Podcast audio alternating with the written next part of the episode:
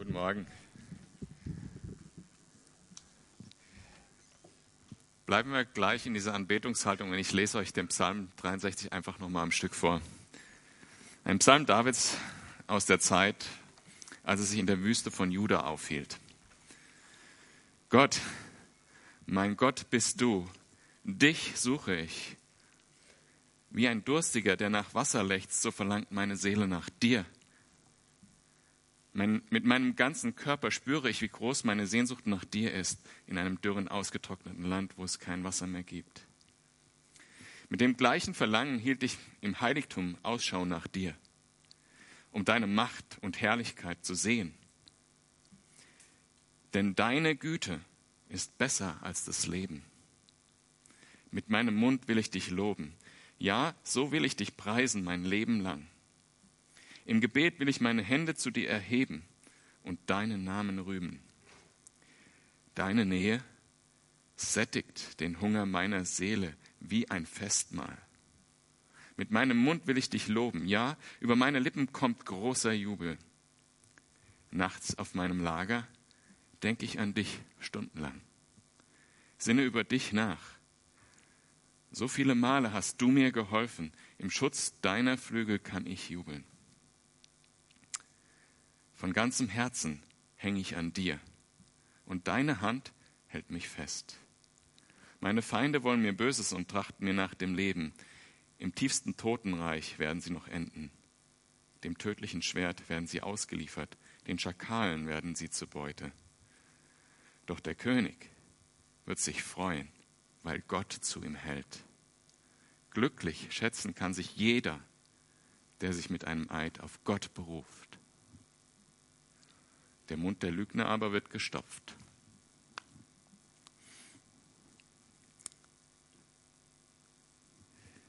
Wir hatten einen super Sommer dieses Jahr, oder? Also bin ich total dankbar für, war echt, echt schön. Ich konnte schwimmen gehen im Opfinger See und mit einem Tag am Donnerstag war es vorbei, oder? Wupp. Einfach mal 10 Grad weniger, Regen draußen morgens ins Büro gegangen, gedacht, heute Abend gehe ich noch mal schwimmen, abends rausgegangen, gedacht, jetzt brauche ich aber einen Wintermantel. Für viele reicht das ja schon, um depressiv zu sein. Ich kann mich erinnern, als wir in Kalifornien waren, äh, dort scheint ja immer die Sonne, wie man aus dem Lied auch kennt, Never Rains in äh, Southern California. Und äh, da haben wir ja ein paar Monate gelebt an der Bibelschule und da hat es mal einen Tag geregnet, ne, so bewölkt, bisschen dunkler als sonst und schon waren alle depressiv. Und so geht es David in unserem Psalm auch. Ne? Ähm, er ist in der Wüste. Ähm, ihn ärgert nicht der Regen, sondern die Abwesenheit von Regen. Im Psalm Davids in der Zeit, als er sich in der Wüste von Juda aufhielt. David war in der Wüste, weil er verfolgt wurde von Saul. David war schon längst von Gott eigentlich eingesetzt als König. Saul wollte das aber nicht akzeptieren und trachtete ihm nach dem Leben und seinem Thron zu retten für sich selbst. Was muss dir passieren, dass du in die Wüste gehst?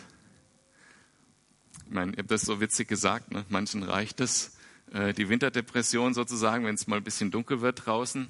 Aber ganz ehrlich, es gibt so viele Dinge, in diesem Leben, die uns bedrücken können. Und es gehört auch zum Leben dazu.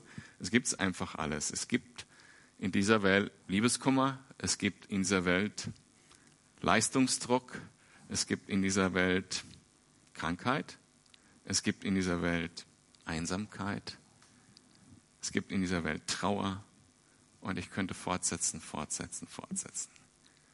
Und was auch immer von diesen Dingen dich betrifft, was, was davon dich in die Wüste bringt, hier in diesem Psalm ist die Antwort von David, was passiert, wenn er in der Wüste ist. Es gibt noch eine andere Sache, darüber haben wir letztes Mal gesprochen, was uns in die Wüste schicken kann und, und uns von Gottes Gegenwart wegbringen kann, das ist Sünde. Das, da ist die Antwort ganz einfach, Buße. Darüber haben wir wirklich letztes Mal sehr intensiv gesprochen. Und manchmal, mir passiert es manchmal auch einfach so. Ich wach morgens auf und denke, hm, irgendwie nicht gut drauf. Fühlt sich so an, als wäre überhaupt gar keine Lebenskraft in mir. Als könnte ich diesen Tag noch nicht mehr überstehen. und dann mache ich das so wie David. Dann bete ich einfach. Und manchmal ist das Gebet so einfach wie die ersten drei Worte von, von Vers 2 in diesem Psalm. Gott, mein Gott bist du. Dich suche ich. Und ich stelle mir das bei David so vor, dass er äh, da die Nacht in der Wüste verbracht hat. Wer von euch hat schon mal am Strand übernachtet? Oder so äh, im Schlafsack, wo viel Sand drumherum ist? Das nervt. Und manchmal ist es auch hart. Ja? Und vielleicht hat er auch Gedanken gehabt in der Nacht der David. Ne? Was passiert, wenn die nachts angreifen oder so? Dann steht er morgens auf und setzt sich auf einen Stein, guckt in seinen Kaffee. Nee, das mache ich. Aber er äh, setzt sich dahin, vielleicht den Kopf in die Hände gestützt und sagt, Gott, mein Gott bist du. Und manchmal sind das die paar Worte, die man braucht. Und wenn man diese Worte spricht im Herzen, dich suche ich jetzt und nichts anderes, wo sich der ganze Tag, die ganze Stimmung, alles verändern kann. Und so setzt er sich dahin. Mir ist aufgefallen, oder vielen anderen Menschen vorher, die die Bibel studiert haben, dass in diesen Psalmen, im zweiten Buch der Psalmen, ähm, der Name Gottes nicht benutzt wird. Also der, der normalerweise mit drei Buchstaben im, im Alten Testament abgekürzt wird. Yahweh. Sondern stattdessen Elohim, was eigentlich der Titel ist von Gott. Also die Gott eben bedeutet. Gott. Und ich habe darüber ein bisschen nachgedacht. Warum das? Und ich habe keine Erklärung, sondern im Gegenteil festgestellt für mich, das spielt gar keine Rolle. Und als ich zum Glauben gekommen bin, war das für mich auch ein echtes Thema. Ich weiß nicht, wie es euch geht. Wie bete ich eigentlich zu Gott? Wie spreche ich Gott eigentlich an? Manche sagen, man kann zum Heiligen Geist beten, die anderen sagen nur zu Jesus, wieder andere sagen, Jesus hat doch gesagt, wir sollen zum Vater beten. Oder manche sagen dann Allmächtiger, wenn sie Gott ansprechen. Andere wiederum sagen, nee, man muss Jehova sagen. Wie spricht man Gott eigentlich an? Fand ich, als ich zum Glauben kam, eine echt wichtige Fragestellung. Jesus selber hat uns eben im Vater unser gesagt, Vater zu sein. Und manche Leute machen nicht nur aus der Anrede, sondern im Gebet allgemein aus Formeln ein dickes Ding. Ne? Was, welche Worte muss man benutzen, damit Gott reagiert, damit was passiert, damit sich was ändert an dem oder damit ähm, ja, ich das auch spüre. Und ich glaube, Worte spielen überhaupt gar keine Rolle. In Hebräer 11, Vers 6 steht, ohne Glauben ist es unmöglich, Gott zu gefallen. Wer zu Gott kommen will, muss erst glauben. Selbstverständlich. Sagt David auch hier, Gott, mein Gott bist du. Er muss glauben, dass es ihn gibt und dass er die belohnt, die ihn aufrichtig suchen. Nicht die, die die richtigen Worte benutzen, sondern die, die ihn aufrichtig suchen. Das heißt, wenn ich mich morgens hinsetze und äh, bete, dann geht es darum, wo mein Herz dabei ist und nicht, welche Worte ich benutze.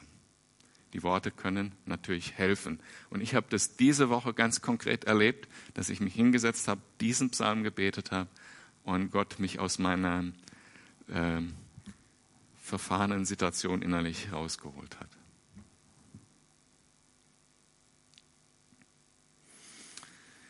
Und aus dem Herz Davids können wir das auch erkennen, dass er nicht eben einfach irgendwas gesagt hat, eine magische Formel oder sowas, sondern er, wie er weiter äh, sagt und wie wir auch gesungen haben, wie ein Durstiger nach Wasser lechzt, so verlangt meine Seele nach dir. Mit meinem ganzen Körper spüre ich, wie groß meine Sehnsucht nach dir ist. In einem dürren und ausgetrockneten Land, wo es kein Wasser mehr gibt, wo nichts anderes mehr Hoffnung gibt, sehne ich mich nach dir. Oder um das mit den Worten meiner Kinder zu sagen, das ich sehne mich nach dir wie ein frisches Brötchen nach Nutella. Nein, jetzt ernst, also diese Sehnsucht, etwas, was, also ich ohne Gott, das geht nicht. Es geht genauso wenig wie ein frisches Brötchen ohne Nutella. Und Jesus selber sagt, als er die große Festmenge da stand. Und wir haben das, diesen Text gehabt an Pfingsten.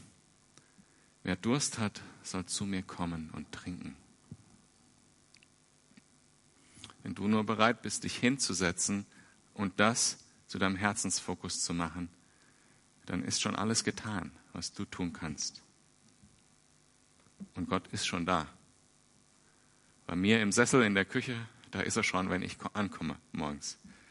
Vielleicht sogar bevor mein Kaffee schon fertig ist.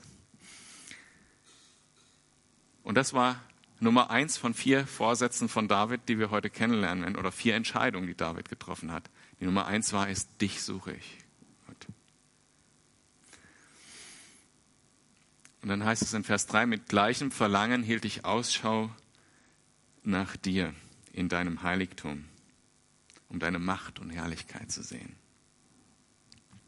Nicht nur im Gebet hat David äh, gesucht, sondern auch im Heiligtum. Das Heiligtum ist der Tempel in Jerusalem oder die Stiftshütte davor. Und dort hat Gott zugesagt. Er hat gesagt, dort werde ich sein. Wenn du mich treffen willst, dann geh dorthin. Dort werde ich sein. Was bedeutet das für uns neutestamentliche Menschen? Wo ist der Tempel Gottes heute? Deshalb schreibt Paulus ganz klar, wo der Tempel Gottes heute ist. Der Tempel ist aus Fleisch gebaut. Wir sind sein Tempel. Wir die Gemeinde. Und wenn du Gottes Herrlichkeit und Macht sehen willst, dann guck dich mal um. Ich sehe so viele Menschen, deren Leben verändert wurden, teilweise durch große Wunder, die neue Hoffnung gefunden haben, Zugang zu Gott gefunden haben. Gottes Herrlichkeit und Macht zu sehen, bedeutet nur, sich sonntags morgens mal umzugucken. Zuerst mal muss man natürlich hingehen, sonntags morgens oder sonntags abends oder mittwochs abends oder in Hauskreis oder so. Und dann mal genau angucken, was Gott in dem Leben der Leute getan hat. Jeder einzelne von euch kann eine Geschichte erzählen. Und wir sehen Gottes Macht und Herrlichkeit da drin.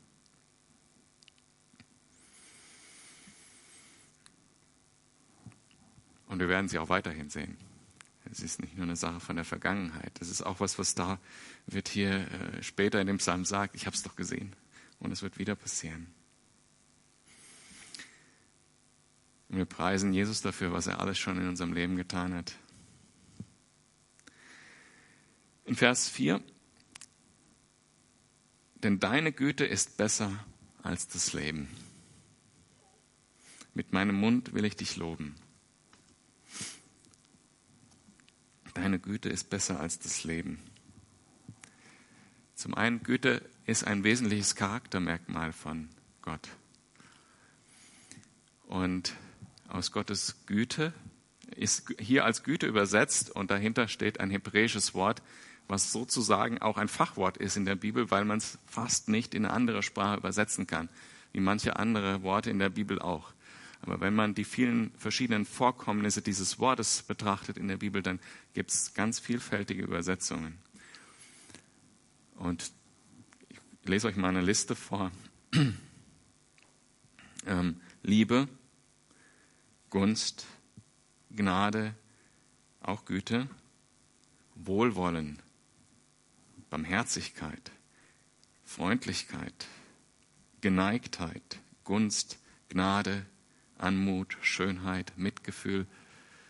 Ein sehr umfassendes Wort. Aber darin schwingt auch mit diese Gnade, etwas, was Gott uns entgegenbringt. Es ist ein beziehungsorientiertes Wort. Es ist nicht nur wie eine Sache, sondern das ist das, wo sich Gott auf uns persönlich bezieht. Diese Gnade, das ist die Gnade, in der er uns errettet hat auch. Und deshalb ist diese Gnade auch besser als das Leben, weil ohne diese Gnade hätten wir kein Leben, was lebenswert wäre. Vor allen Dingen, wenn wir mal in die Zukunft nach diesem Leben schauen. Und es ist Gottes Wesen, uns Gutes zu tun, uns zugeneigt zu sein. Und das ist ein radikaler Gedanke. Wir sagen das hier so oft. Und äh, es sind fast Worte, wo, wo schon das Gehirn so ein bisschen wegfadet, weil man sie tausendmal gehört hat. Damals war es ein radikaler Gedanke, heute ist es auch noch ein radikaler Gedanke. Gott, der einzige Gott, der allmächtig ist, der überall gleichzeitig anwesend ist, im ganzen Universum, der alles zusammenhält. Dieser Gott ist gleichzeitig für jeden Einzelnen hier ein persönlicher Gott, jedem Einzelnen zugeneigt. Das ist ein radikaler Gedanke. Der, ist so radikal, dass eigentlich alle anderen Religionen damit ein Problem haben. Wenn man mal so genau drüber nachdenkt. Die einen denken, es gibt einen großen Gott, es gibt vielleicht noch ein paar so kleine Götter, die für mich da sind, aber es gibt nur einen großen Gott und der ist so weit weg. Und die anderen glauben an so kleine Götter, die nah an ihnen dran sind, aber dass der große, allmächtige Gott dir persönlich zugeneigt ist, ein total radikaler Gedanke. Und das ist keine Theorie, die irgendwie äh, evolutionär in Religionen entstanden ist, sondern er war damals radikal, er ist heute radikal und er war am radikalsten, als Jesus uns nahegekommen ist auf diese Erde. Wo Gott Mensch geworden ist, das ist total radikal. Und es lohnt sich auch darüber nachzudenken und die Reaktion darauf ist, mit meinem Mund will ich dich loben. Wie gut, dass Gott gut zu uns ist, sonst stünde es schlecht um uns. Ja, so will ich dich preisen mein Leben lang in Vers 5. In meinem Gebet will ich Hände zu dir erheben und deinen Namen rühmen. Hände erheben, wollte ich einfach ein ganz praktisches Thema mal ansprechen. So in Gemeinden gab es, in vielen Gemeinden ist das ja immer wieder auch ein Streitpunkt gewesen, Gebetshaltung oder Haltung im Lobpreis genauso ein Thema wie die Worte, die wir im Gebet wählen. Und ähm, ich finde es total bei, schön bei uns hier in der Kell, dass jeder irgendwie preisen kann, so wie er will. Und dass diese Freiheit, auch dem Herz Ausdruck zu geben, so wie es gerade ist, dass diese Freiheit bei uns existiert. Und ich finde diese Vielfalt, die wir haben, richtig toll. Und würde mich nie darüber streiten wollen. Aber definitiv gibt es da auch eine Grenze und da verstehe ich die Leute, die darüber diskutieren wollen. Und die Grenze ist da, wo ähm, sozusagen der Kontrast entsteht, wo man, man, Einzelne die Aufmerksamkeit auf sich selbst ziehen und die anderen, die auch Gott anbeten wollen, sozusagen von Gott wegziehen, weil sie die Aufmerksamkeit auf sich selber ziehen damit. Und das ist nicht in jeder Gemeinde auf die gleiche Art und Weise und so weiter, aber das Prinzip, glaube ich, ist wichtig, dass man sensibel ist und dass man die Freiheit hat, Dinge nicht zu tun, wenn es den Bruder stört. Ansonsten ist auch die Gebetshaltung wie auch die Worte nicht so wichtig. Wichtig ist das Herz und was ich wirklich meine.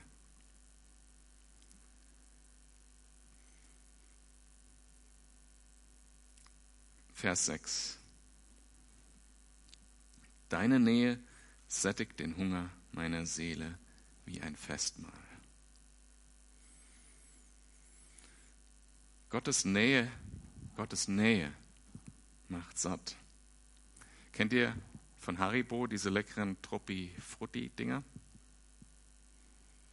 Wenn die in meiner Nähe sind und ich die Tüte aufmache, denke ich, ach, eins genehmige ich mir mal. Die, die lachen, kennen das ganz genau. Weil dann kommt der Gedanke, ach, eins ist keins. Mal von jeder Farbe eins. Ah, die lilanen sind aber lecker, kommen noch ein paar.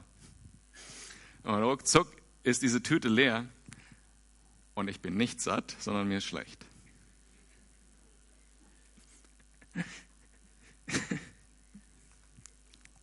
Dann muss ich mir noch Gedanken machen, wie viele Stunden ich joggen müsste, um die Kalorien wieder loszuwerden. Aber wenn die Seele leer ist, wenn wir in der Wüste sind, dann gibt es so viele Dinge, wo wir denken, das gibt uns jetzt das. Und oft sind es Dinge, die uns in Abhängigkeit bringen, die uns süchtig machen und die wir nachher bereuen. Gottes Nähe aber macht satt. wie ein Festmahl. Ich weiß nicht, was für dich ein Festmahl wäre.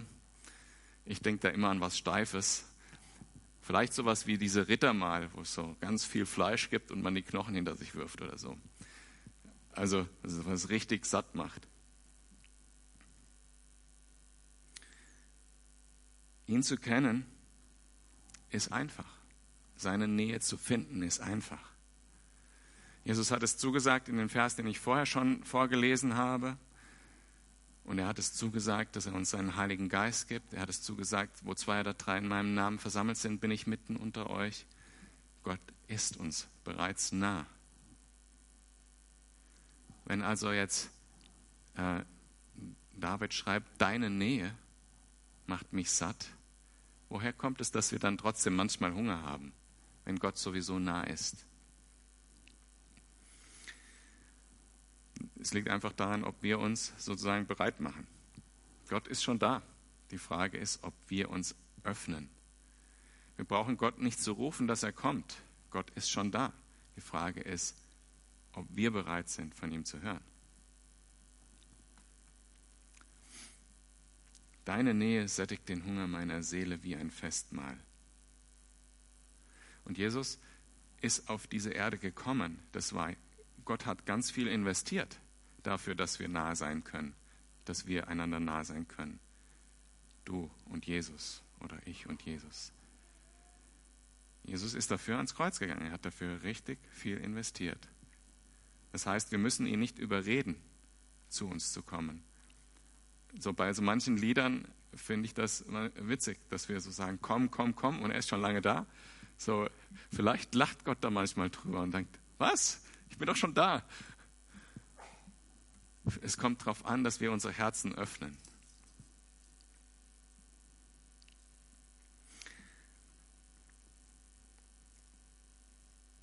Mit meinem Mund will ich dich loben, ja, über meine Lippen, Lippen kommt großer Jubel.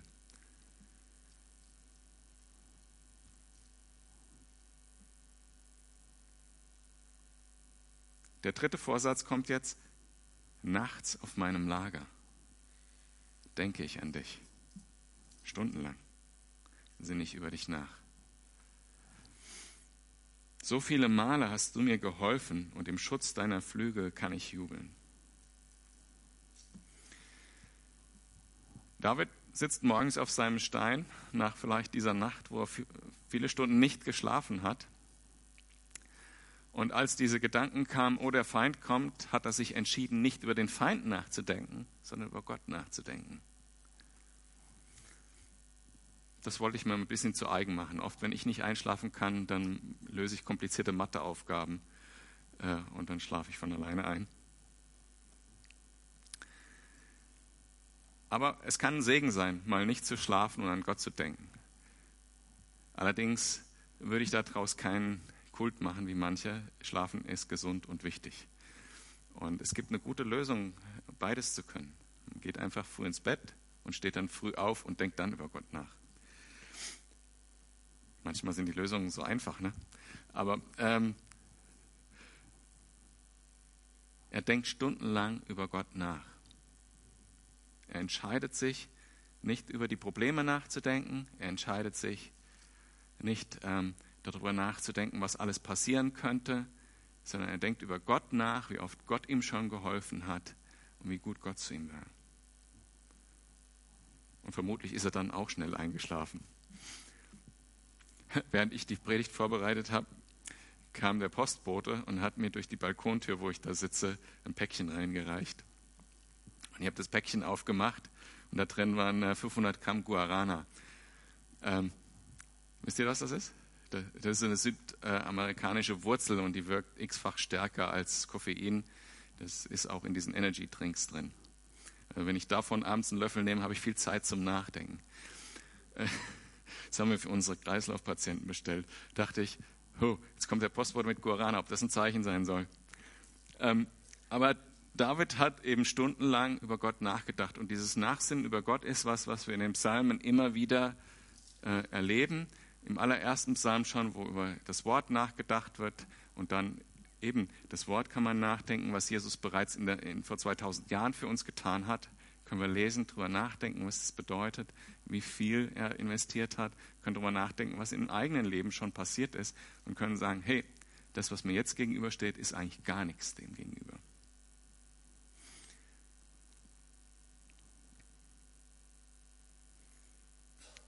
Und ein Tipp, den man immer wieder hört, ist, dass man auch Sachen aufschreibt, die einem passiert sind. Gute Dinge, die man später wiederholen kann. Weil wir sind ja sehr äh, vergessliche Menschen und oft bringen uns diese Dinge gar nichts. Man hat was Tolles erlebt mit Gott und zwei Wochen später äh, ist man in einer neuen Situation herausgefordert im Glauben und verliert schon wieder jeden Mut. Und, und manchmal ist es gut, einfach diese Dinge zu wiederholen, darüber nachzudenken, was Gott bereits getan hat, um dann einfach zu sagen, Gott, du wirst auch weiterhin treu sein. Ja, du bist jetzt 47 Jahre meines Lebens treu gewesen. Morgen ist wahrscheinlich nicht so deutlich anders als die anderen Tage.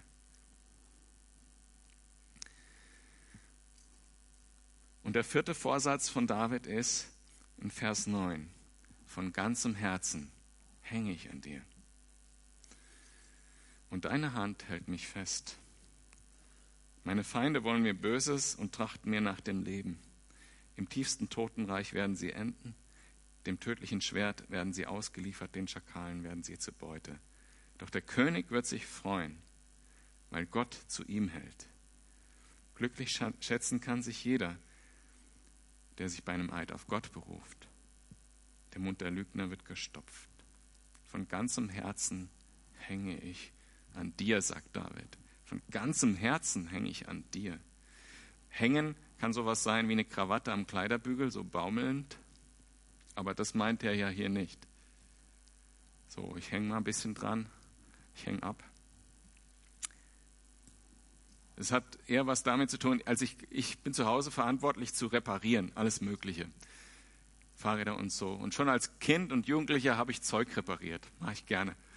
Und ich hatte einen Füller, den ich total gern benutzt habe beim Schreiben und der ging irgendwann kaputt, so ein Plastikfüller. Und da sind ja in der Mitte ist ja das Gewinde. An der Stelle war er zerbrochen in so drei, vier kleine Teilchen, millimetergroße Teilchen. Und in der Zeit gab es eine technologische Neuerung, die wollte ich mir sofort zunutze machen und die hieß Sekundenkleber. Und meine Mutter sagt noch, Jung,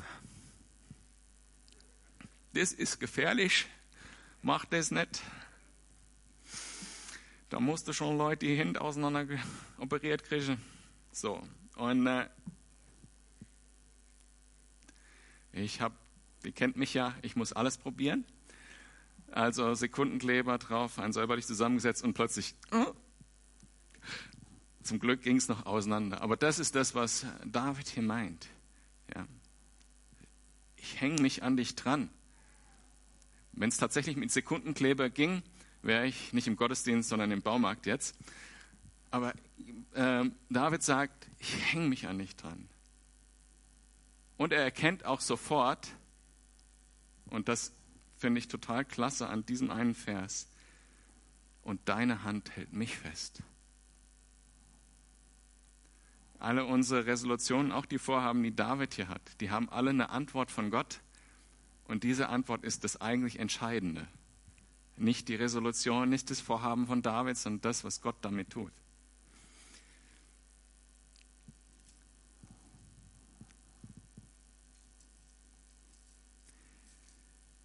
Deine Hand hält mich fest.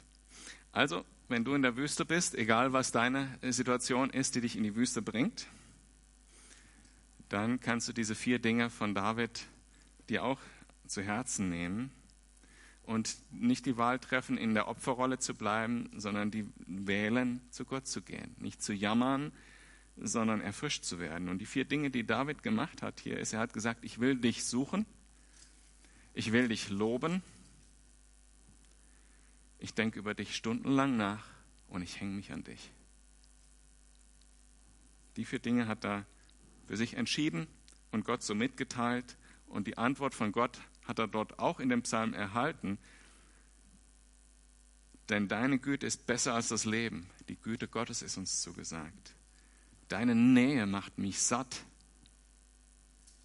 So viele Male hast du mir geholfen und du bist auch heute treu. Und du hältst mich fest. Deine Hand hält mich fest. Und er endet, und ich auch, David endet mit dem Vers, der König wird sich freuen. Ich werde mich freuen darüber.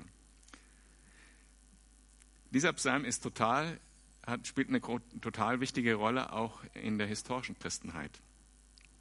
Also es wird von äh, Christentum berichtet, dass schon die Kirchenväter diesen Psalm vorgeschlagen haben, um ihn täglich zu singen. Oder gefordert haben, ihn täglich zu singen. Und gesagt haben, in diesem einen Psalm ist das ganze Buch der Psalmen komprimiert. Und da möchte ich euch auch ermutigen, wenn ihr morgens äh, so gerade so aus dem Bett kommt und gerade so die Augen aufbekommt ähm, und nicht wisst, welche Worte ihr gebrauchen sollt zum Beten, benutzt diese perfekte Worte und lasst euer Herz damit klingen, was ja das Entscheidende ist.